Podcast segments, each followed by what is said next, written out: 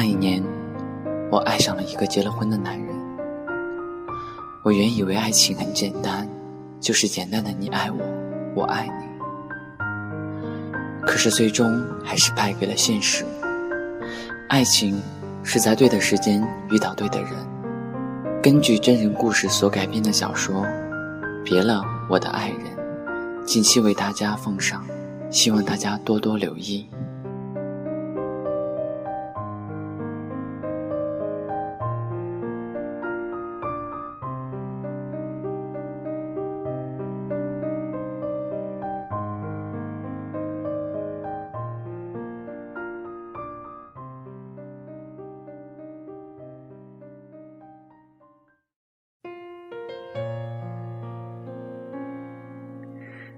第四章，感动。可能是骤变天气的原因吧，我病了。这几天下完课便回到家躺着，浑身没有力气。此时我竟想起了妈妈，想起了在家里的温暖。我还是坚持草草的做了午饭，吃了几口，便拖着身子走到了床边。刚躺下，敲门声响起。谁呀？我有气无力的问着。是我，木柯。哦，来了。艰难的爬下床，开了门。你怎么来了？我看了他一眼。我出来办点事儿，路过，嗯，就顺便来看一下你。哎，你怎么了？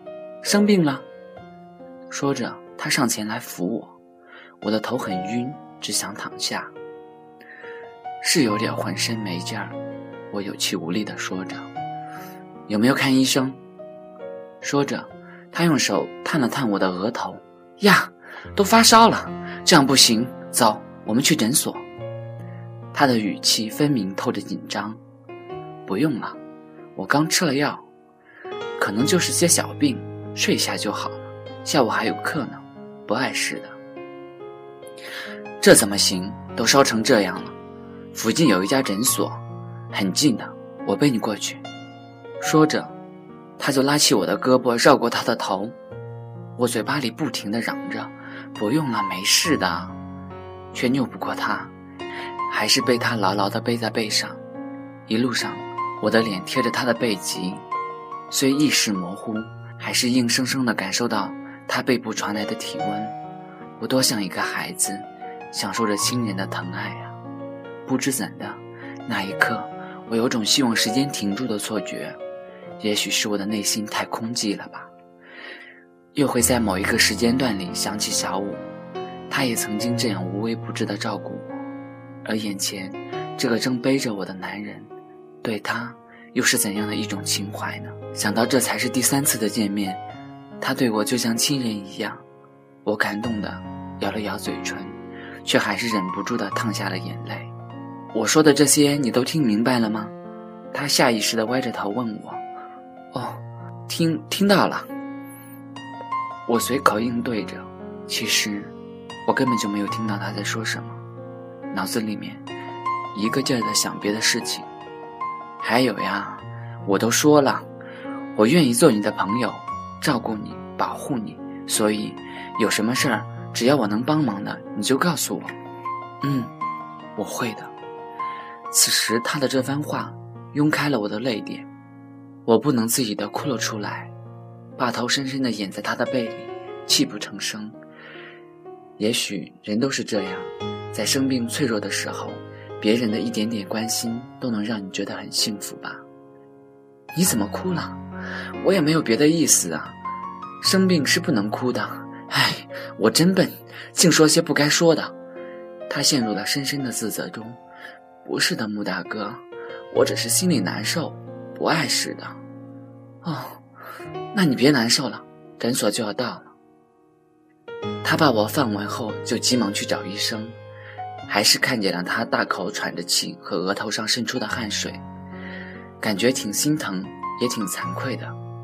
他跟大夫说了一通后，扶起我说：“去量下体温吧。”我微微的点了下头，走进了内堂。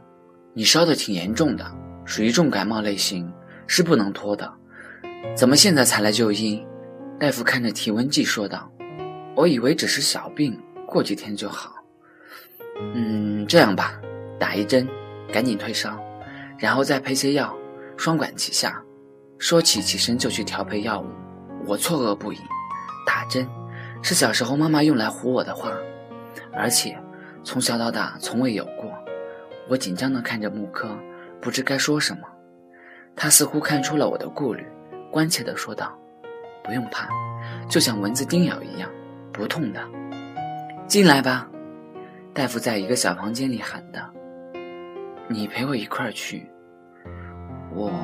我还没有打过针呢，我不好意思的哀求着。嗯，好。他挽起我的胳膊，走进了房间里，把裤子脱了。大夫一个手拿着针筒，一个手拿着棉签看着我。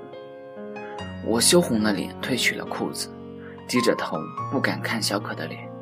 他一只手扶着我，一只手牵着我的手，低声说着：“不疼的，一下就好了。”我点点头，不做声响。可当针头刺进我体内的时候，我还是没有忍住叫了一声，并抓紧了小可的手，忍着疼咬着嘴唇：“就好了，就好了。”小可安慰的在一旁说着。打完针取了药，小可又付了钱，说是还要背我回去。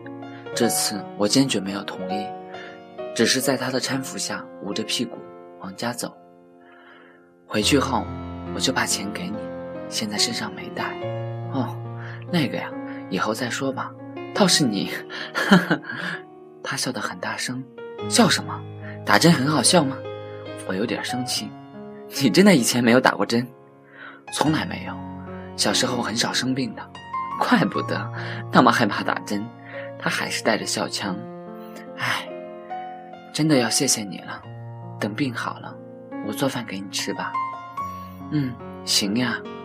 你做饭应该很好吃吧？我瞅了他一眼，并未回答。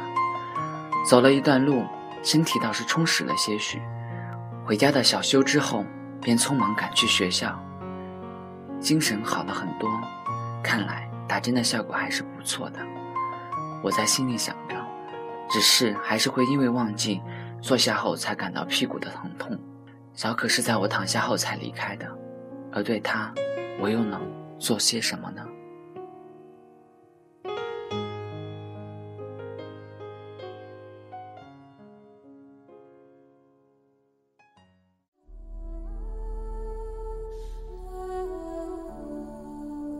感谢您的收听，我们下期再见。